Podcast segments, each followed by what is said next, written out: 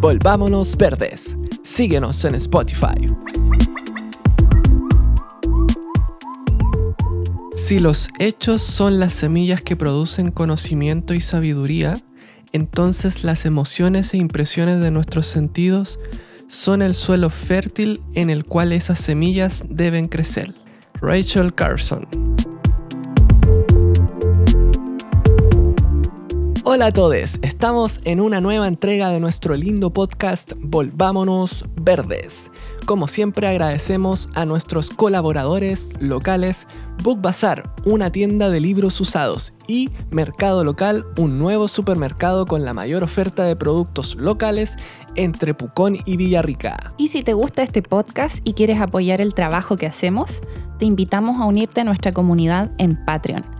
Serás la primera persona en escuchar los nuevos episodios sin comerciales y tendrás acceso a contenido exclusivo. Si te quieres unir a nuestro lindo proyecto, anda a www.patreon.com slash volvámonos verdes o haz clic en la descripción de este episodio. Así es. En el episodio de hoy invitamos a Ana María Fliegenhardt, también conocida como Anita Catalapi. Ella es profesora de Biología y Ciencias Naturales con más de 15 años de experiencia en el aula. También creó hace 30 años el ahora Santuario de la Naturaleza Parque Catalapi, donde se realiza educación ambiental, conservación e investigación científica. Todo esto cerca de Puerto Montt a la entrada de la ruta de los parques de la Patagonia. Sin más preámbulos, vamos a la conversación.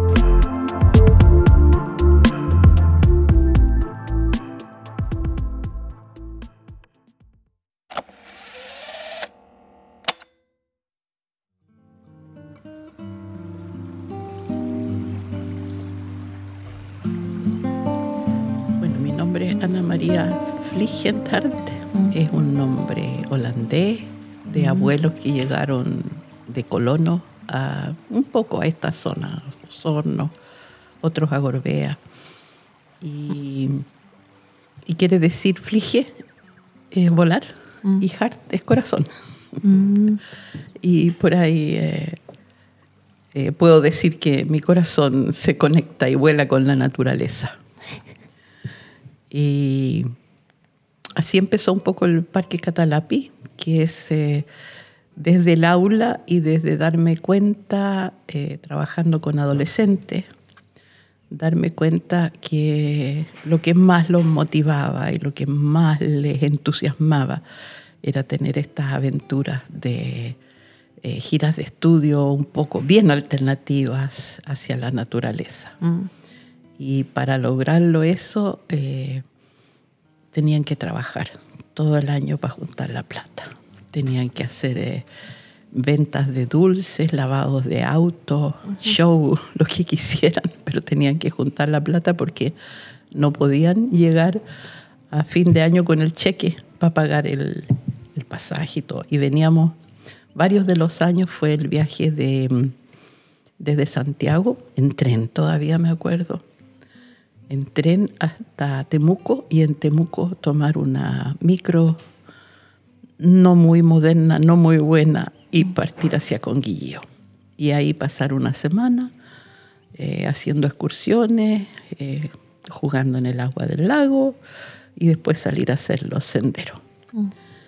Y era maravilloso y de ahí quedé con la, con la Además de que en esa época, te estoy hablando de hace 45, 50 años atrás, ya mm. se sabía que habían problemas ambientales globales. Se empezó a hablar en esa época del, eh, del cambio climático. Como en los años 80, por ahí será. En el año 1979. O sea, mm. mi marido es científico ya, entonces siempre tuve mucho contacto con los científicos. Mm. Entonces siempre se comentaban estos temas. Y en esa época lo que pegó muy fuerte fue la capa de ozono, la destrucción de la capa de ozono. Mm. Y el cambio climático no, no se sabía, o sea, se sabía, los científicos sabían, pero nada más. Y bueno, la preocupación por los problemas ambientales que ya se veían claritos por todas partes me hizo estar muy atenta a esos temas, más mi experiencia docente de profesora y de contacto con la naturaleza. Mm. Y eh, en esa época, entonces, en el año 90, dejé el, el aula propiamente tal y me dediqué a trabajar eh, de voluntaria y en proyectos eh, por temas ambientales. Ahí me volví verde, o sea, ya era verde, pero eh, hace cuarenta y tantos años que me volví verde. No de activismo de colgarme de las chimeneas, ni, ni de llevar pancartas y hacer marchas. Mm. Eso no ha sido nunca mi estilo. Mm. Pero sí entregar antecedentes y que la gente, los jóvenes, los adultos, los niños, tomen sus propias decisiones. O sea, cuando tú le das los antecedentes a las personas, no son, digamos, son, todos somos inteligentes y dos más dos eh, hace que las personas empiecen a pensar y a darse cuenta que hay algo fundamentalmente malo en la relación del ser humano con la naturaleza. Wow. Qué bonito esa noción del el volverse verde de verdad. Con el SEA estamos en proceso todavía, es un, es un- algo lejano todavía, yo creo. Es cuando más uno empieza a poner los pies en la tierra y las manos en la tierra, yo creo. O empieza a hacer actividades en concreto. Qué lindo. Y eso, el, entonces el Parque Catalapi tiene 30 años, habías dicho. Compramos en el año 1993, Mm, o sea, estamos en el 2023, Mm. son justo 30 años, pero lo que compramos fue un pedacito, 25 hectáreas, de bosque muy intervenido, muy degradado, muy en, en mala calidad. Es bosque templado valdiviano, mm, pero que había sido explotado para sacar leña durante muchos años y después ganado. mm. Y al principio la familia vivíamos en Santiago, eh, no había teléfono, ni siquiera eh, celulares ya. Claro. Eh, el camino era pésimo, la ruta 5 no estaba entera pavimentada y era una vía, Mm, ¿ya? entonces era peligroso, caro, y los pasajes de avión eran carísimos. Entonces al principio, durante los primeros 10 años, fue dejarlo tranquilo, que la naturaleza empiece a hacer cercos. Nosotros desde Santiago, en el Parque Catalapi, un cuidador, un guardaparque con su familia, y las indicaciones para el guardaparque era que no entren las vacas de los vecinos, Mm. armar los cercos y cuidar. Y de a poquito empezar a conocer el terreno, la vegetación y, y desde la distancia nosotros veníamos en los veranos. mm. Y así entonces empezamos de a poco a hacer los senderos. ¿Ya tenían una visión de lo que querían hacer en el parque? Mira, teníamos un sueño, pero así como súper lejano, súper eh, difuso. ¿ya? Eh, mi marido por hacer investigación, por conocer mejor el bosque, eh, una hija por hacer conservación, planificación del territorio, y yo para hacer educación. Mm, Entonces al principio este sueño súper difuso, no teníamos plata, o sea, no, no somos gente de que tener un negocio que financia la conservación, ¿ya? Entonces teníamos que trabajar de Santiago y veníamos los veranos y nos dedicábamos a cuidar la tierra, el bosque, los arbolitos. Y fue maravilloso ver cómo iban eh, respondiendo y creciendo. Entonces, 30 años atrás, en esas idas y venidas de los veranos, plantamos unos alerces, plantamos unas araucarias, unos raulís, que no son, no son del ecosistema, ¿ya? Eh, pero que ha sido una experiencia súper linda verlos cómo crecieron. Y hace poco hice estas araucarias que plantamos, hace poco hice una, una publicación de un Instagram, no sé si lo vieron. Creo que sí lo vi. Sí, que estaban más grandes ya. Es que, es que este verano, hace poco, eh, las araucarias son árboles dioicos que tienen los sexos Ah, sí. separados. Entonces, por primera vez, la- una de las araucarias, hay tres, una de las araucarias dio la, la piña donde se van a formar los piñones Mm. Mm. y eso se ve desde abajo. Entonces, hace poquito le vi los piñones y dije, ah, mira, pero aquí vamos a ver si es que la naturaleza nos quiere regalar los machos para el polen. Y empecé a mirar los machos a los lados y, y efectivamente hay un, por lo menos uno. El otro todavía no sabemos el sexo de la otra araucaria. O sea, tuvieron que pasar 30 años para que uno supiera qué sexo tenían los, los árboles. Y crecen súper lento. Mi mamá tenía una araucaria pequeña cuando yo era chiquita y no, no ha crecido casi nada. No le debe gustar el clima, el suelo. Sí, estaban maceteros. Ah, no, Por eso. ahí no va a crecer nunca. Ahora pusimos unas aquí donde vivimos, aquí en Pucón, en los Nevados, y deberían crecer un poco más. Hay que tener mucha paciencia, me parece. Mira, para ser verde Mm. hay que tener paciencia. Sí. y tolerancia.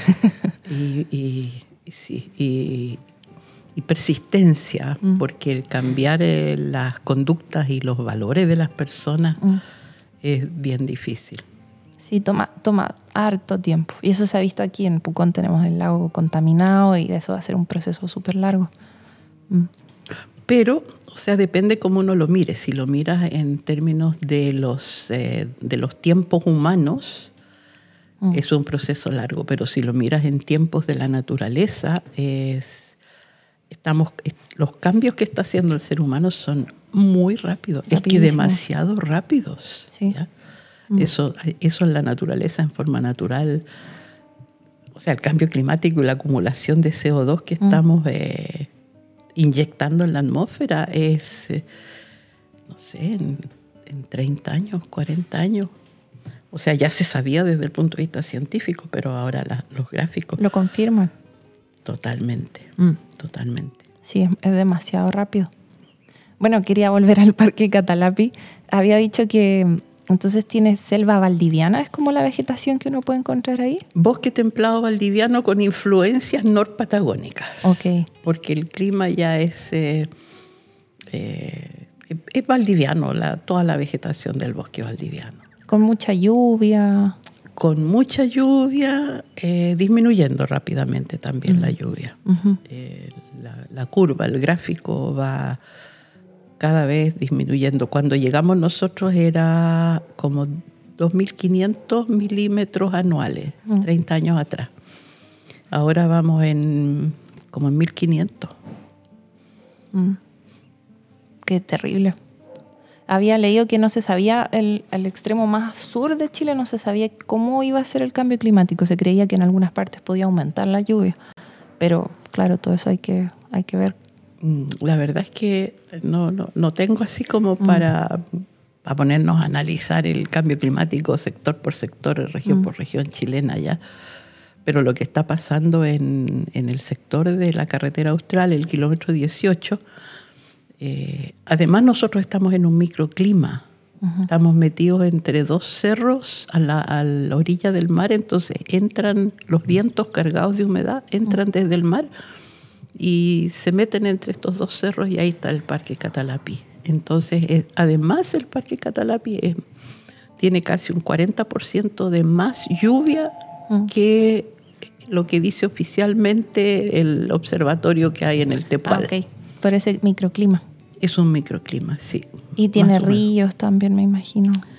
Tiene un, eh, un estero, un río eh, que alimenta, tiene la, de ahí saca la- el agua, la APR, el agua potable rural Mm. de la zona, saca agua para abastecer a como 800 familias.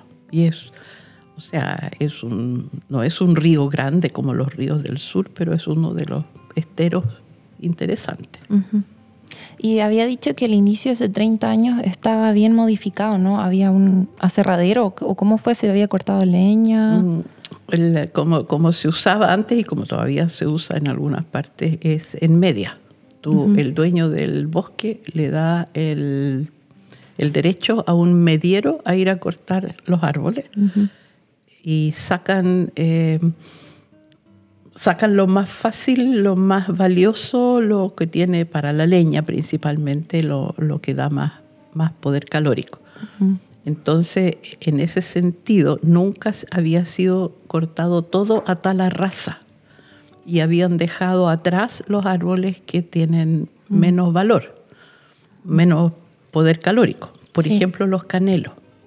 Entonces, en el bosque del parque, cuando compramos, todavía habían canelos grandes. Canelos grandes no se puede decir viejo porque los canelos no llegan a muy viejos. Se mueren, crecen rápido y se mueren rápido. No sabía. Estos son 300, 400 años. O sea, un canelo de 300 años es un don canelo Viejito. viejito y ya está por, por eh, de repente con el viento se caen. Pero habían sacado todos los coihues grandes, todos los mañíos grandes, todos los ulmos grandes. ¿ya? Eh, los melí. Ahora el, el ecosistema típico es un bosque de mirtáceas. Entonces están todas las mirtáceas que son eh, el, eh, el arrayán, la luma, el... eh, Ay, se me fue. El melí y la murta. Entonces esas son las cuatro especies y esas cuatro crecen lentas. Las cuatro especies son muy aromáticas pero crecen lento. Entonces los arrayanes grandes también los habían, hacen, dan mucho calor, mucha leña buena, sí. Las lumas lo mismo. Entonces esos los grandes los habían cortado. Ok. Qué triste porque los mañíos son tan lindos, por ejemplo. Nosotros, no, donde vivimos no hay mañíos, pero quisiéramos plantar uno por ahí. Son mañosos para crecer. Sí. Crecen lento. Mm. Entonces, claro, los grandes que habían, árboles hermosos, pero de crecimiento lento, muy buena madera. Entonces, mañíos todavía hay pocos allá, muy pocos. Hemos plantado nosotros unos pocos, pero Mm. crecen lento. Y entonces en esos 30 años se ha recuperado, ¿no? O- Sí, bueno, el esa es, la, bosque. esa es la maravilla, pues esa es la maravilla que en estos 30 años dejó de ser eh, eh, un bosque totalmente degradado y nosotros siguiendo casi los mismos caminos de las vacas, las rutas de las vacas que tenían todo pisoteado, fuimos armando de a poco senderos y en este momento es un- una red de senderos eh, preparados y, y mantenidos especialmente para educación. Entonces, están, eh, no es plano, no hay casi nada plano. Es todo con, como un pañuelo arrugado, que si lo estiras es mucho más superficie. Y este, este pedacito era así también y es así todavía, con muchas eh, pendientes, subidas, bajadas, un arroyito, unas vertientes por aquí, el río por allá y entre medio microhumedales eh, que impedían el paso. Entonces nos hemos demorado años en llegar a, a- a recorrer y a armar todos los senderos. Mm. Y es una red de senderos y entre medio donde habían eh, lugares donde habían sacado toda la vegetación. En este momento lo que hay son eh, pequeñas estaciones de trabajo. ¿ya?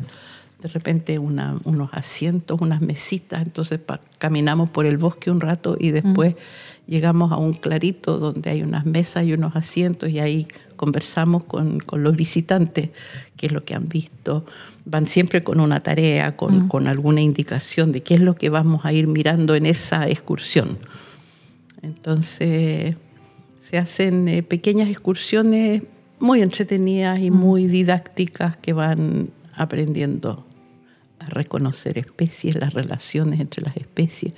Y la naturaleza siempre es maravillosa en el sentido de que si vas mirando, aparecen, no sé, pues de repente una ranita, de repente un metes un pie en el agua y, y no, no sé, pues te, te, te cambia, te da sorpresas la naturaleza que te hace algún pájaro del bosque que te sale, que te asusta, el chucao, por ejemplo, eh, que, que no vuela, anda por el suelo y que grita muy fuerte. Sí, si uno está cerca, te deja sordo. Claro. Y, bueno, esos son los momentos en que tú como guía aprovechas de comentarles que, bueno, cuando el chucao te canta por el lado izquierdo es mala suerte, cuando te canta por el lado derecho y un montón de leyendas y de... Qué lindo. Y, ay, ¿qué quería preguntar? bueno, el, el nombre, el Parque Catalapi, viene del helecho, ¿no?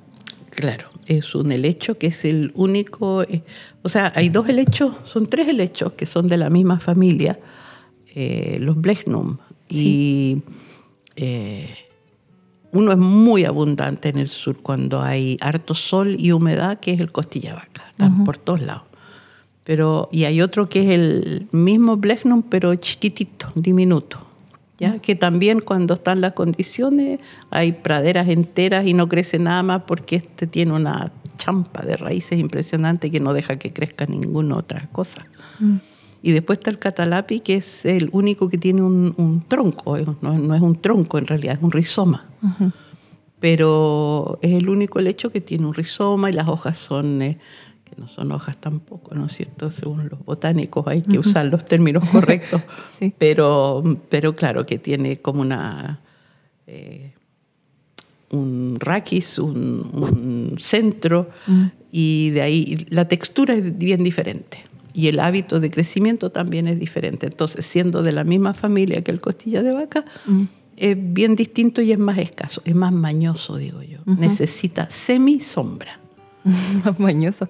Mañoso, sí. Eh, y tiene que ser eh, lugares donde hay buena luz, pero no pleno sol. Ahí se mueren.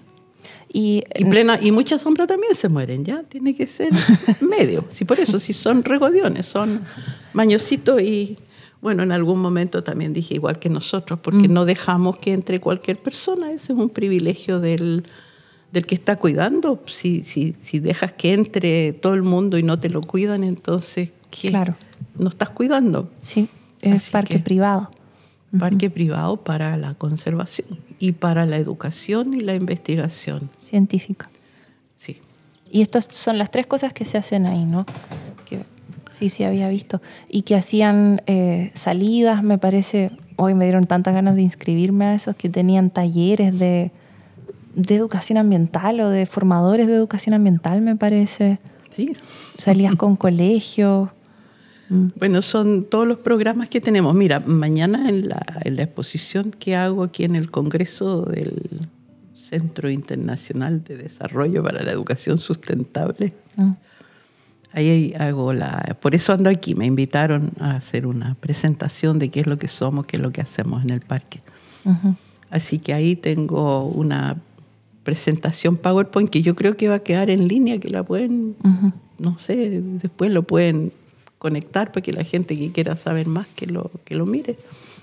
Eh, pero sí, hacemos, en, términos de educación, hay que, hay que educar a todo el mundo. Sí, hay que tanto a adultos como niños pequeños, sí. A, todo el mundo. Entonces, educación ambiental es para todo el mundo y tenemos una variedad de programas de educación ambiental para escolares. Para escolares los vinculamos al currículum. Entonces van a hacer la excursión allá, pero esa excursión tiene objetivos de distintos niveles y de distintas asignaturas, pero así buscados explícitamente que el profesor que vaya puede decir, anotar en su libro de clase y yo cumplí este objetivo en esta excursión.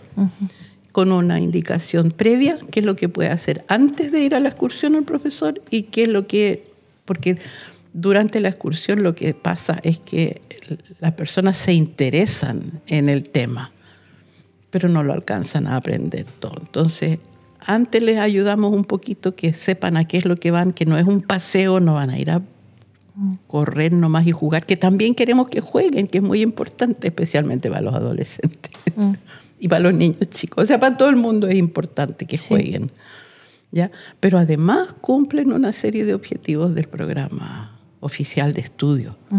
Eso es para los escolares. Y después atendemos a pues estudiantes de magíster que quieren, que, no puede ser pura teoría, tienen que ir a, probar sus instrumentos, a ver qué es lo que, a entender las dificultades de hacer investigación de campo, por ejemplo. Sí que tú puedes tener todo muy bien calculado. Nada sale como uno esperaba. Nada sale como lo esperabas y de repente estás en lo mejor de tu experimento, de tu medición y te das cuenta que te faltó, no sé, mm. un, un, papel para medir el pH, no sé, que te la batería. O la batería no mm. funciona. Mm. Eh, o, o, estudiantes de turismo que tienen que aprender a guiar a los turistas. No pueden, eh, o sea, tú no puedes ensayar solo, tienes que tener ahí el tener la experiencia. Eh, y después los investigadores, a los investigadores les, les ayudamos, les apoyamos con la logística. Tienen que tener electricidad, necesitan comida, necesitan eh, eh, instrumentos, apoyo, necesitan una escalera para subirse a la parte alta o necesitan palas para llegar a las raíces.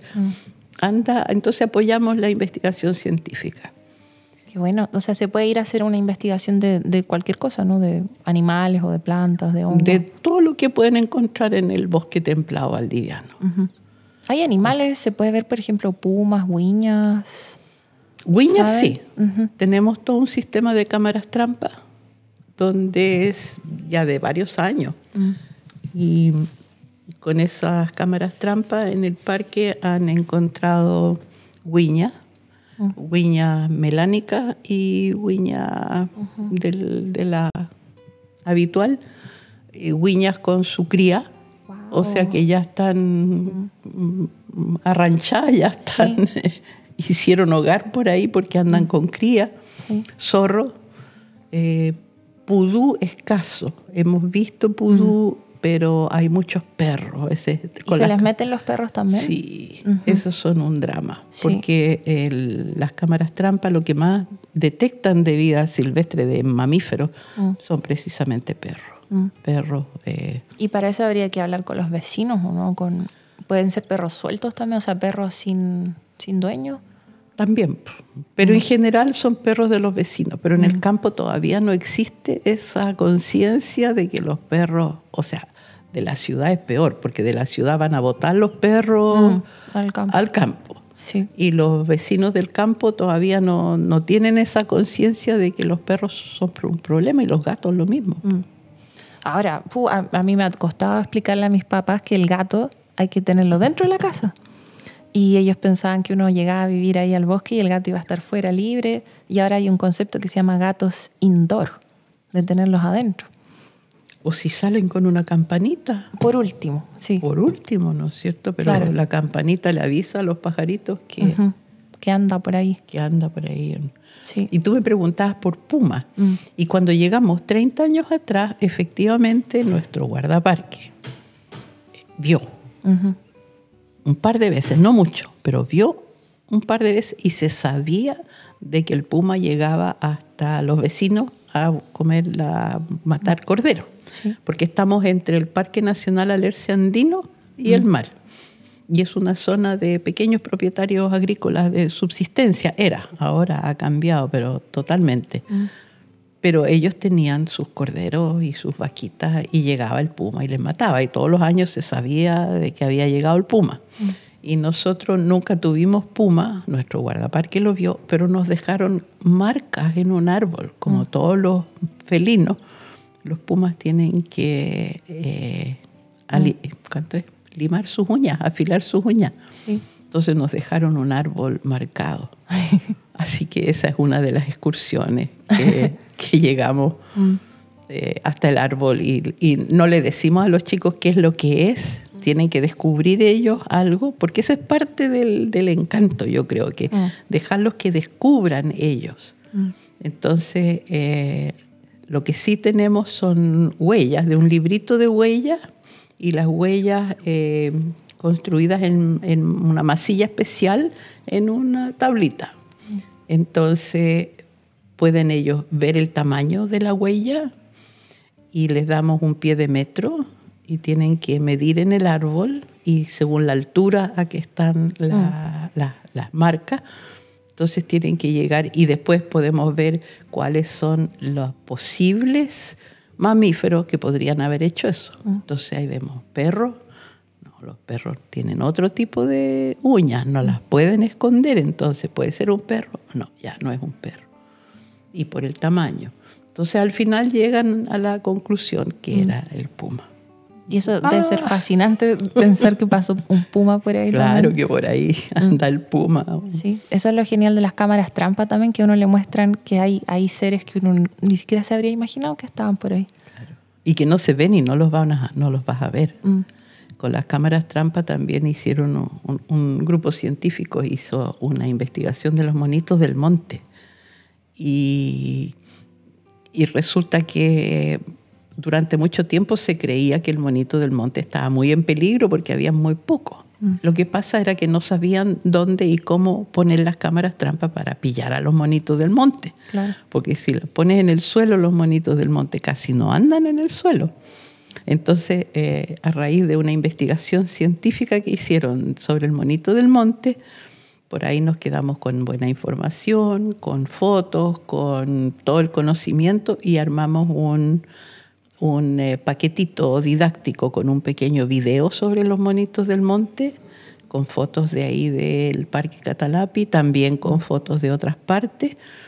Y después está en la página web del Parque Catalapi, porque después tenemos que hablar de eso. Mm. Pero está todo ahí gratis para que el que quiera lo vea. Sí. sí, sí, estaba viendo la página web y había mucho, mucho material. Me entretuve una semana entera mirando todo lo que había, sí. ¿Y viste lo del monito del monte? Que me parece que sí. Los videos, el material, que también tenían como guías de reconocimiento, no de reconocimiento, pero todos los mamíferos, las plantas, los insectos. Fichas de especie. Fichas de especie. Eh, publicaciones también, que me gustó que estaban en castellano, que no eran en inglés, que uno las podía acceder y leer. Bueno, hay, hay de todo, pues, en inglés y en castellano. En alemán sí que no han publicado nada, mm. ese es otro, mm. Otro mundo. Sí. Eh, entonces, el, al final el paquetito didáctico eh, vinculado con el currículum tiene, consiste en un video de 10 minutos, algo así, siete estaciones en que van eh, el bonito del monte a lo largo del año y la investigación que se hizo allá y después y cómo cuidar el monito del monte. Y después entonces una parte de interactivo en que cada dos minutos, por ejemplo, el video para y para seguir eh, hay preguntas y respuestas. Mm. Y es increíble cómo eh, los chicos y los grandes se entretienen mm. respondiendo mm. y, fijándose, y si no pueden responder, una típica, por ejemplo, es dónde guarda el monito del monte el alimento extra para pasar el invierno. Entonces las alternativas serán en las orejas, en la cola, en la guata. En... Ah, sí. ¿Y dónde lo guardan? En la cola, ¿cierto? claro. Y la, cola se va agrandando. Claro. ¿Con toda la, grasa o sí? Es la grasa que les tiene que durar para todo el invierno, que mm. son varios meses. Mm. Y el animalito es tan extraordinario, son chiquititos, pesan creo que 30 gramos, algo así. Pero baja la temperatura del cuerpo en el, en el invierno mm. al punto que llega a 4, 5, 6 grados. Y si tú tomas algo en tu mano de 4, 5, 6 grados, es casi una bolita de hielo y así sobreviven casi sin metabolismo mm. durante varios meses del invierno. Wow. Y lo que pasa entonces cuando cortan el árbol y cae el árbol y hay una cosita dormida, fría, mm. los agricultores creen que son ratones o que mm. están muertos y si está frío lo tratan de calentar y de alimentarlo y con eso lo terminan de matar porque estando vivo el animalito va a consumir su reserva de alimento de la cola. Mm. Entonces ahí, y después eso está con, con planificaciones de aula vinculadas al currículo, mm. a varias asignaturas. Entonces el profesor hace algo primero con los monitos, después lleva al curso a su excursión, donde ven, no ven los monitos, porque los monitos en el invierno están, están dormidos en el mm. invierno y en el día se están escondidos. Mm. Entonces no los ven, pero ven dónde viven, qué comen, qué comen en, el, eh, en la primavera, en el mm. verano, eh, qué comen para el invierno, dónde hacen sus niditos, dónde, y les hacemos que construyan un nidito con los elementos de la naturaleza y que lo pongan por ahí, lo, que lo pongan como, como donde le podría servir a algún monito del monte. Mm. Lo lindo es que hasta yo creo que tanto niños, niñas aprenden como profesores también, ¿cierto? Claro, los profes. O sea, a ver, aquí le voy a hacer una, un, un, aterrizaje en la realidad a las escuelas de pedagogía, pero mm a los profesores de castellano o de básica les enseñan lenguaje y los verbos y la, la estructura de una oración, pero no le enseñan con la naturaleza del, del, ecosistema o de la realidad ni con los problemas ambientales. Entonces, en general, la formación inicial docente es muy deficitaria en términos de naturaleza. No tienen idea. O sea, la mayoría de los docentes en Chile no saben cuáles especies son exóticas y cuáles son nativas. No tienen idea. No tienen idea. Que ya, esos son conocimientos básicos, pero es real. Sí, mucha gente no, no sabe eso. Y mm, la educación ambiental es esencial, pero también quería preguntarte por qué. O sea, ¿cuál es la relación entre naturaleza y educación?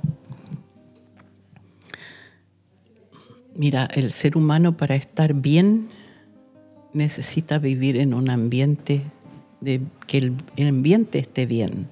Si mm. está todo contaminado, todo agresivo, todo mm. sucio, eh, todo eh, cemento, mm. eh, al final la persona no, no tiene esa noción, esa conciencia de que depende del agua. ¿De dónde viene el agua? Abren la llave y sale agua. Eh, van al supermercado y compran eh, cosas empaquetadas con eh, tinturas, con mm. preservantes, con que no son sanas ya. Y, en este proceso se empobrece. Mm. O sea, te estoy dando toda la conexión del ser humano con la naturaleza entonces, si no logramos entender que somos naturaleza y que para vivir bien necesitamos que la naturaleza esté bien, eh, vamos a seguir destruyendo como estamos haciendo ahora y como estamos empezando a sufrir las consecuencias. Pero si no tenemos mejor conciencia de cómo cuidar la naturaleza, esto va a ir de mal en peor. Entonces no puede ser eso. Y por otro lado, tampoco podemos dar puras malas noticias, mm. Porque tantas malas noticias y tantos problemas, al final la gente piensa, oye, yo ya tengo problemas con, con, mi, pareja, día con mis hijos, con mi plata, con mi casa, con... Mm. Ya, ya no quiero más problemas y además es tan grande que no lo puedo solucionar, así que chao con la cuestión ambiental. Entonces, ese mensaje eh, de, de repetir las puras malas noticias, eh, no es lo que lo propio, lo importante, lo interesante que debemos hacer como educadores ambientales. Mm. Es al revés, tenemos que ir mostrando la dependencia esencial que somos naturaleza, pero al mismo tiempo ir mostrando las maneras cómo vamos a cambiar, cómo está cambiando el mundo, mm. porque está cambiando rápidamente. Y esas buenas noticias es lo que tenemos que dar. Y tengo, tengo aquí unos gráficos. Con mm. esto voy a terminar mi presentación mañana. No mm. sé si lo voy a alcanzar, pero quiero que lo veas, los gráficos. Ahí podemos después ponerlo oh. también en nuestras redes. Claro, la presentación entera si quieres. ¿Dónde lo...? A ver, espérate, tengo en el... Es muy cierto eso de ah. las malas noticias. Y, y eso, eso son las noticias, las noticias, después lo buscamos con calma y te lo mm. muestro. Pero tú sabes cuál es el, eh, a ver, la transformación energética del mundo, considerando promedios de, de, todas partes, ya no son eh, curvas eh, ascendentes, son curvas exponenciales. Cómo está cambiando la rapidez con que está cambiando las fuentes de energía del ser humano promedios mundiales. Y son curvas exponenciales como va subiendo. Mm. Y, por otro lado, la, investigación científica también en el último informe del panel intergubernamental de cambio climático, el informe 6, que lo llaman el reporte 6, mm. eh, dan las indicaciones de cómo, cómo, cómo lograr rápidamente el cambio. Mm. Y una, la primera recomendación que hacen es disminuir la, la producción del metano. Y eso significa que tienen que poner, eh, tapar las chimeneas de, la, de donde sacan el petróleo. Esa es la fuente principal de metano. Y eso es fácil de hacer. Es cuestión de un par de leyes y pasarle multas a, la, a las petroleras que tienen mucha plata. Claro que la plata también la usan para hacer lobby, para que no les pasen esas multas. Claro. Pero eso significa, es cuestión de poco tiempo, ya, ya, ya les va a llegar, pronto les va a llegar. Sí, se demora, pero sí les va a llegar. Pero les va a llegar, ya. Y con eso, con, es, con, con esa... eh, bueno, y también el metano eh, tiene distintas fuentes de donde llega a la atmósfera. ¿ya? La, la más importante es el de la- las chimeneas del petróleo. Sí, se También había la- visto desde el espacio, creo que en un país, ahora perdí el nombre, pero era en Asia, Asia Central, donde se veían las nubes de metano que salían de una fábrica y decían que era impresionante la cantidad, que se les llama flare, creo que en inglés, que son los escapes de metano, me parece. Sí, sí. Mm. Y que esas se tapan nomás. bueno, deberían dejar de quemar también combustibles fósiles. Claro, pero Mm. los- la quema de combustibles fósiles eh, termina en CO2 en el aire, Mm. que es menos activo para destruir, eh, eh, Para calentar para calentar. La atmósfera. El, sí. el CH4, el metano, es mucho más activo para calentar. Sí. Entonces, por eso, o sea, a raíz de la investigación científica también saben eso. Mm. Y te dicen, mira, si ustedes tapan todas las liberaciones de metano, se disminuye el cambio, el, el aumento de temperatura en promedio mundial 0,5 grados. Que es mucho. Es mucho. Sí. ¿Ya? Entonces, o sea, les va a llegar a los... Y entre medio, por otro lado, todo lo que se ha progresado en la, en, en la obtención de energía Renovables. renovable. Sí. También están los gráficos de cómo en los últimos 10 años han pasado a ser curvas exponenciales. También. Como, Sí. también. en la disminución de los costos que tenían, ¿cierto? Esa es otra, el valor de producir electricidad a partir de mm, eh, eh, fuentes de ¿Renovable? renovables, sí. ha ido disminuyendo y calculan que de aquí al 2030 ya eh, va a ser mucho más barato producirlo con fuentes renovables. Y Chile está siendo líder en el tema de la, del hidrógeno verde. Entonces, ahora, claro, el- la producción de hidrógeno verde hay que hacerlo con cuidado también Sí. y con precauciones. No es al cuestión. chancho. Claro, tienen que, tienen chancho tienen gastar la plata para hacerlo bien. Sí, sí. Igual hay algunos efectos negativos, o sea, el hecho de estar vivos nosotros ya contaminamos y ya producimos, pero si lo hacen bien pueden disminuirlo muchísimo, hacerlo bien hecho. Sí, sí. Bueno. Esas son las buenas noticias, ¿no? Esas son las buenas noticias y eso está pasando y está pasando rápidamente en 10 años. Mira, en el, eh, hay un- una página web de donde saqué todos esos gráficos, ¿ya? Es el, el Rocky Mountain Institute, rmi.org. MI. Lo voy a anotar. ¿Y ahí están los gráficos? Ahí están los gráficos. Hay que bucear adentro de la página, sí. O sea, no, no es lo primero que te van a mostrar, pero ahí están los gráficos. Bueno, y en esta, en esta onda también de buscar las buenas noticias, porque de verdad creo que son muy importantes para mantener la esperanza y el entusiasmo, si lo estamos logrando. Mm, Para no quedarse paralizado. Exacto. Mm. Para no terminar con ecofobia, y que no me hablen más de la cuestión, ya estoy chato. Sí. Estoy chato con todos los problemas de la vida que tengo, entonces más encima no me tiren encima este problema que, que no, que no tiene solución. Y eso es falso. Sí tiene solución Sí. y se está logrando y está mejorando. Entonces es muy importante desde el punto de vista educativo compartir las buenas noticias. Mm. Y las hay. Claro, es como en una escala, ¿no? Lo- para niños pequeños no, uno no puede llegar y ponerles todas las malas noticias. Primero tienen que crear esa conexión con la naturaleza, sentirse parte de ella, conocerla, maravillarse. Y después, claro, todos tenemos que ser conscientes de las cosas que están mal. Claro. O sea, no hay que ser ingenuos tampoco, que va a ser fácil y que va a ser así de la noche a la mañana lo vamos a lograr. No, eso, eso es falso. ¿ya? Pero, pero que se puede, claro que se puede. Mm. Y en la educación es como que se necesita lo que le llaman el cambio de paradigma, un poco. En dos cosas. Una es eh, hacerlo más integral,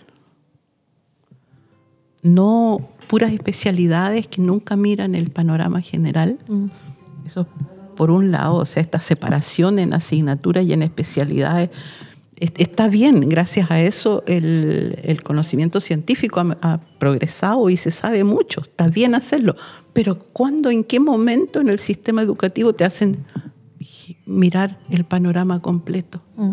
Uno se pierde ahí, se mete como en una lupa y se va al detalle, al detalle y no, no vuelve. No vuelve. Entonces, sí. en, en, la educación ambiental, precisamente uno de los puntos es eh, mirar el conjunto mm. de la sociedad, de la naturaleza y, y de la economía. O sea, tampoco, eh, también hay que considerar la parte económica. Sí, sí. Porque si no, eh, si no tienes los recursos para, para parar la mesa, a mí me pasa que como estudié ecología, eh, le decía al Seba, pero me doy cuenta que la economía tiene tanto que ver con estos impactos que vemos a diario y yo no sé nada de economía. Entonces pensaba, ¿por qué no me habrán enseñado, aunque sean las cosas más básicas de economía, para que yo entienda de dónde viene el Producto Interno Bruto, por qué es necesario el crecimiento económico? Esas cosas no las entiendo todavía. Y a los economistas que les enseñen los, las cosas básicas de naturaleza. De la naturaleza, sí. Pero mira, no hay ningún sistema que te pueda enseñar todo eso en tu vida, porque mm. el conocimiento es tan infinito en este momento, mm. ¿ya? Entonces, lo que el, el, cambio de paradigma en educación y que lo han hablado mucho tiempo en educación es la motivación, el interés. Cuando a ti te interesa un tema, mm. si te das cuenta que necesitas saber más economía, buscarás la manera de hacerlo. Hoy en día el tío Google es maravilloso. Sí. De verdad que es maravilloso. Sí, si uno sabe dónde buscar, encuentra todo. Tienes que tener el criterio para sí. saber dónde y cómo buscar. Y después mm. ver si lo que estás, tener el criterio para darte cuenta que si lo que estás leyendo tiene visos de lógica o es todo mm. mentira. Claro, si es fiable, hasta cierto punto o no. O no, mm. tus fuentes de información. Mm. Y por eso que se necesita la educación, po. cerebros pensantes, lógicos, interesados. Y eso se logra, según yo, lo primero es contacto con la naturaleza. Sacar, y ese es el cambio de paradigma, sacar a los escolares de las cuatro paredes del aula y de la pura teoría. Y no soy yo solamente la que lo digo. Claro. Encontré una cita de... Eh, está en inglés, mm. pero es la, la, segunda advertencia a la humanidad de un grupo de 15.364 científicos mm. que desde cada uno de su ámbito eh, sintetizaron. Esta es una cita del año 2017, de la, en, por ahí en mi publicación, en mi... Mm en mi presentación también lo tengo, lo digo, que eh, hacen 13 recomendaciones súper generales para la humanidad, para que cambie y para reducir la miseria mm. Del cambio y del, mm. del desastre. Y eh, hacen una recomendación para educación. Todas las recomendaciones son súper generales, ¿ya? Ah. Que hay que reducir la población, que hay que cambiar el, las fuentes de energía, y, y, todas son de ese toque. Y hacen una recomendación para educación. ¿Y uh -huh. sabes cuál es? ¿Cuál? Poner, llevar a los niños más educación en la naturaleza. Mm. Esa es la única recomendación que hacen para educación, mm. ¿ya? Y esto es del año 2017 y yo la encontré ahora durante la pandemia. Mm. Y dije, pero por aquí está mi, aquí está mi, mi refuerzo científico. Sí. Estos son 15.364 científicos sí. que dan una recomendación para cambiar el paradigma, como dices tú, ¿ya? Y es llevar a los niños a la naturaleza y a los adultos que la aprecien también. Claro. Sí, pues no, desde pequeños tenemos que ir, pero después cuando adultos no tenemos que olvidarlo tampoco. Pero y ahí es donde empiezan los detalles, mm. a rellenar ese cuadro en el sentido que cuando los niños crecen en la naturaleza, terminan siendo adultos que la cuidan y que la aman. Mm. ¿ya? Y eso se ve, uno lo ve claramente en personas alrededor mío, que uno les pregunta, ¿por qué te gusta la naturaleza? ¿Por qué quieres protegerla? Y siempre van a, cuando era pequeña, yo Sí. me llevaban a acampar y, y por eso generaron ese lazo. Sí. Mm. Y eso ya no son eh, casos aislados, estudios de casos anecdóticos, esos son investigaciones, síntesis que han hecho educadores que van rellenando ese cuadro.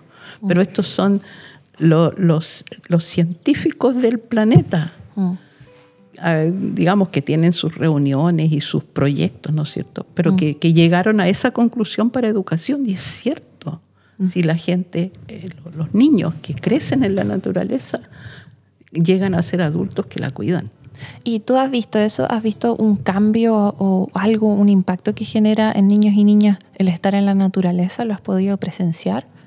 Mira, no tengo ninguna investigación Claro. científica porque, porque no, o sea, yo decidí hace años que no me interesa dedicarme a probar científicamente y tener datos, datos y datos, porque caigo en lo mismo que decíamos que era Mm. en el pedacito chico. Mm. ¿ya? Entonces yo, eh, pero sí sé muchas citas, todas estas citas que tú dices de gente que de, es efectivo, eso es. Y hay otras evidencias más, eh, más grandes, de grupos más grandes que lo han, han revisado la literatura y tienen, no sé, pues 2.538 papers que, que prueban eso. Claro. ¿Ya? Sí. Entonces, volver a repetir eso no, no tiene sentido si se sabe que es así. Entonces, eh, a eso estoy dedicada, po, que promover eh, la educación ambiental al aire libre, contacto con la naturaleza. Es bonito, es entretenido, se puede, no se necesita un catalapi para hacerlo. Eh, hay, hay parquecitos, hay, hay árboles, hay placitas por aquí, hay, en, en todo el sur de Chile hay bosques bonitos. Lo único que se necesita es llegar con buenos programas educativos, ¿ya? Porque no es ir a, a un bosquecito y, y decirle, ya, apréndete, este nombre científico es este, y este es este otro, y este es este otro, y al final quedan chatos con nombres científicos. Claro. Entonces no es esa la estrategia. Mm. Déjalos que descubran relaciones, que descubran un bichito, Mm. no sé, un matapiojo saliendo de su ninfa, por ejemplo, que es Mm. son esos pequeños momentos y esos pequeños descubrimientos que te hacen eh, darte cuenta de la maravilla que hay en, en un zancudo. Sí. O sea, imagínate un zancudo que es capaz de volar, de pillar su alimento, de estar vivos de hace cuántos millones de años que viven los insectos. No sé, son 400 millones de años, o sea, los humanos no estábamos ni, ni, en- ni como embriones, ni, ni en formación, nada. Mm. Entonces, cada uno de esos bichitos es una maravilla. Y me recuerdo que ahora fue el Festival Reino Fungi en Pucón. Tienes otro. Y estábamos en salida a terreno, ¿no? Entonces éramos un grupo grande, mayoría de adultos, adultos de, de un promedio desde, no sé, 80 años hasta los más jóvenes, 19, por ejemplo. Y está- parecíamos niños pequeños corriendo por el bosque, todos buscando hongos, preguntándole a la profesora o a la guía. Y ahí yo pensé que es como que volvimos a ser niños un poco. y todos maravillados aprendiendo y preguntando cosas bien, quizás básicas, no importa, pero aprendimos un montón. Exactamente. Sí, bonito. Y dentro de todo esto juega un rol muy importante, creo que las emociones, ¿no? También. O uno se, se le quedan en la memoria los momentos que a uno lo conmovieron de cierta forma. Sí, bueno, ese durante la pandemia eh, inventamos este, este segundo curso de educación ambiental que tiene que ver con, con cómo, cómo aprende el- las personas, ¿eh? porque tenemos un cerebro maravilloso que tiene eh, ciertas particularidades y una de ellas es que está conectada a la, la parte del cerebro que registra las emociones, está conectada con la parte del cerebro que guarda en memoria. Cada una de estas partes tiene su nombre que no es necesario sabérselos para darse cuenta que hay distintos segmentos del cerebro que tienen una función súper específica y súper interesante y que cuando funcionan la parte que detecta la emoción, primero detectas la emoción y esa parte de tu cerebro se conecta con la memoria, donde está el, y se conectan entre las dos con una tercera parte que es donde está el centro de la lógica y del razonamiento. Y cuando eso sucede muchas veces, ese camino y esas conexiones neuronales se fortalecen y quedan como automáticas. Y al final hay partes del cerebro que funcionan en automático. Igual como tú aprendes a manejar, por ejemplo, o, o a navegar o, o, a escribir, que termina siendo auto, automático. Entonces cuando has estado en esa situación de conexión de la parte emocional con la parte de la memoria, con la parte lógica, y ese camino queda tan pavimentado que al final tu cerebro te lo, te lo trae a colación, te lo, te lo presenta en bandeja, mm.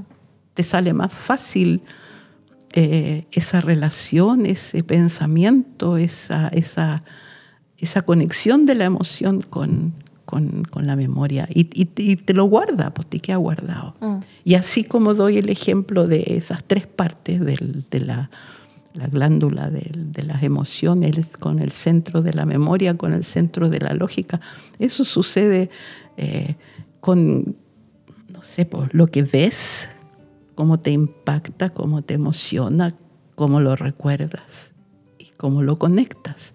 Y lo que escuchas y lo que hueles y lo que tocas con las manos. Entonces, llegar a ese punto en que los chicos, por ejemplo, juegan en el bosque y, se empapan su cerebro y quedan esas conexiones hechas, eso le dura para toda la vida. Mm. Entonces, efectivamente, las emociones son casi más importantes que la racionalidad. Mm. Las decisiones se toman primero por una intuición. Mm. Y puede que lo que sabes te ayude a tener más o mejores intuiciones, pero la primera decisión es pura intuición. Sí. Y después uno a veces toma decisiones y dice, las tomo mal, por ejemplo, y dice, ah, es porque las pensé demasiado y no seguí mi, intuición. Mm. Ah, y justo hoy día me apareció una frase que decía que era de Humberto Maturana, pero no estoy segura si era de él al final, que decía algo como, no somos seres racionales, somos seres emocionales que razonan.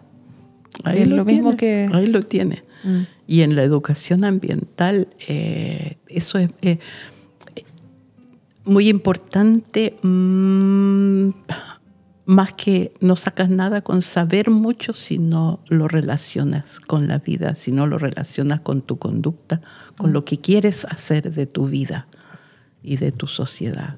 Mm. Entonces, eh, estoy de acuerdo con el señor Maturana que somos seres eh, emocionales que razonan y ese es nuestro cerebro Ahora, el problema es que eso lo dice el señor Maturana perdido entre un montón de pensamientos difíciles y de palabras difíciles. Mm. ¿ya? Pero en educación hay que hacerlo fácil. Mm. Y lo fácil es, oye, vamos al bosque, ¿quieres? ¿Te gusta? Mm. Ya, vamos a aprender en el bosque. El bosque nos va a enseñar. La naturaleza va a ser nuestra maestra yo te voy a ayudar, yo voy a facilitar el proceso, te voy a poner algunas condiciones, te voy a eh, apuntar un poco a qué es lo que puedes explorar y descubrir, pero tú lo tienes que descubrir. Muy bonito, muy lindo. Y mm, bueno, si uno quisiera visitar el Parque Catalapi, al ser un área de protección privada, ¿puede ir cualquier visitante o primero tiene que reservar? ¿Cómo lo hace? Eh, tienen que reservar y con dolor del alma hay que cobrarles. Ah, sí, pero está bien. Porque hay que, la, conservación es cara. Mm. O sea, eh, tener todo este sistema de, de, senderos, de puentecitos, de programas educativos requiere recursos humanos que hay que pagar. Mm. Y es caro conservar. Y eso es uno de los cambios de paradigma, que la sociedad, las personas tienen que darse cuenta que conservar es caro. Mm. Y el Estado chileno con los parques nacionales eh, hace un buen esfuerzo de conservar, pero falta plata, mm. falta... Eh, Chile es uno de los países que menos plata gasta en conservación de la naturaleza. Mm. Claro, y eso nos beneficiaría a todos, a la economía, a las personas, a todos, si gastáramos más dinero en conservación. Pero es también a largo plazo, no se ve inmediatamente, me imagino, los frutos. Mm. Claro, es más fácil construir un puente, sacarle foto y ya, claro. está listo mi puente. Mm. Pero en educación, ya, está lista mi persona, eh, es lento, tiene mm. que haber todo un proceso detrás y tampoco le puedes sacar una foto a los valores de la persona y decir está listo ya. Ahora, además de que no va a estar listo nunca, porque siempre hay que estar eh, reforzando esos valores y esas. Mira, y uno de los científicos que, que, leí también eh, dice, eh, después de, todos estos informes científicos, dice, al principio yo creía que los problemas importantes eran de biodiversidad, de contaminación, y que con buena tecnología los íbamos a resolver. En 30 años iba a estar todo resuelto. Mm. Y este científico después dice, pero me he dado cuenta que los problemas son de ambición, de avaricia, de egoísmo, y los científicos no sabemos cómo resolver eso. Mm. Muy cierto. Claro. Entonces eh, los científicos nos llenan de datos y nos apuntan hacia cómo creen ellos que se puede resolver, pero el trabajo de educarlo tienen que hacer los educadores. Mm. Y deberían de empezar en la universidad con formación inicial docente en estos temas. Para pedagogía, ¿no? Claro. Pedagogía, sí. Todas las pedagogías. Bueno, en realidad todas las carreras deberían, de, así como dices tú, que nunca me enseñaron nada de economía, a mí tampoco nunca me enseñaron nada de economía. Mm. ¿Ya? Eh, pero siendo profesora de ciencias, ya me, me, apuntaron a la parte científica, que mm. tampoco me lo relacionaron nunca con la cultura. Mm. Claro, también. También. Sí, pues ahora me empecé a través del campus Villarrica de la UC empecé a descubrir que existe la noción de biocultura, de que ambas cosas están relacionadas. Y dije, wow, lo estoy descubriendo recién ahora. Sí. Mm. Sí, como la transdisciplina le dicen, ¿no? Mezclar disciplinas. Sí. Oye, a mí en un ratito más me van a venir a buscar. Sí, y de hecho estábamos llegando ya al final, nos parece. No sé si querías agregar algo más, Anita. No, invitar a todo el mundo a visitar la naturaleza. Mm dejen de ir al mall el fin de semana que es puro gastar plata y a comprarle ceras que después no, que después no la usan. Mm. O que hacen basura, mm. ropa de mala clase que termina en, el cachureo ligerito. La pasa de moda y, ya no sirve. O, juguetes de plástico de mala clase. Lleven a los niños a la naturaleza, a, mm. jugar en la naturaleza uno va al mall, compra algo y cree que se llena y se siente vacío. Y va a la naturaleza y vuelve lleno. Es muy diferente. Eso, así mm. que eso, volvámonos más verdes todavía. Vamos a más naturaleza, mm. más visita, mm. menos mall, hacer una comidita eh, vegetariana en la naturaleza, rico, y, y ya, con los niños, con los abuelitos con todo el mundo. Bien, gracias Anita. Queremos visitar el Parque Catalapi también. Tiene que, ya, mm. casi, casi lo que les recomiendo es que se inscriban en alguno de los talleres. Mm, mm. Porque son, son casi como retiros espirituales, pero entretenidos y prácticos en la naturaleza. Y duran como tres días. Tres con, días. Con, ¿cómo se dice? Eh, alojamiento, con interno. Interno. Y ojalá sin teléfono. Ah, sí. Se los quitan. a los niños se los quitamos. Qué buena. Sí. Es que hay que hacerlo. Sí. Mm. Es que las pantallas son muy poderosas ya. Mm. Son un eh, imán. son un imán. Mm. Y, hay una razón evolutiva de por qué. Es lo primero, es el órgano de los sentidos que primero y más se desarrolla. Entonces. Ya. Nos queremos inscribir, pero no sé cuándo. Ahí vamos a ver. Desgraciadamente hay poca plata para becas pero son súper baratos comparado con cualquier otra actividad. Y me imagino que vale la pena totalmente. Sí, vale la pena. Bien. Yo también estoy convencida que vale la pena. Y de hecho se inscribe gente de todo Chile ya. Mm. Y de todo tipo de profesionales, no profesionales, de todo tipo de personas, ¿no? Sí, estudiantes. Eh, estudiantes universitarios, por ejemplo, catetean a sus coordinadores académicos para que les den becas, para que les paguen. Y, y algunos lo consiguen, pues, y otros juntan su platita y van. Bien. Vamos. Vamos. Y invitamos a todos también. Vamos que se puede. Gracias, Anita. Gracias a ustedes, chicos. Bien. Por ser tan verdes. Tratamos. Agradecemos a nuestros colaboradores que son Book Bazar es una librería de libros usados ubicada en la aldea Los Álamos de Pucón.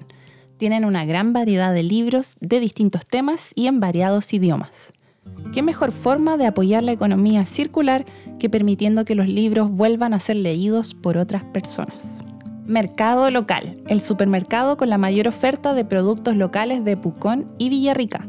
Ayudemos a impulsar la economía local y el trabajo de huerteras y productores de la zona.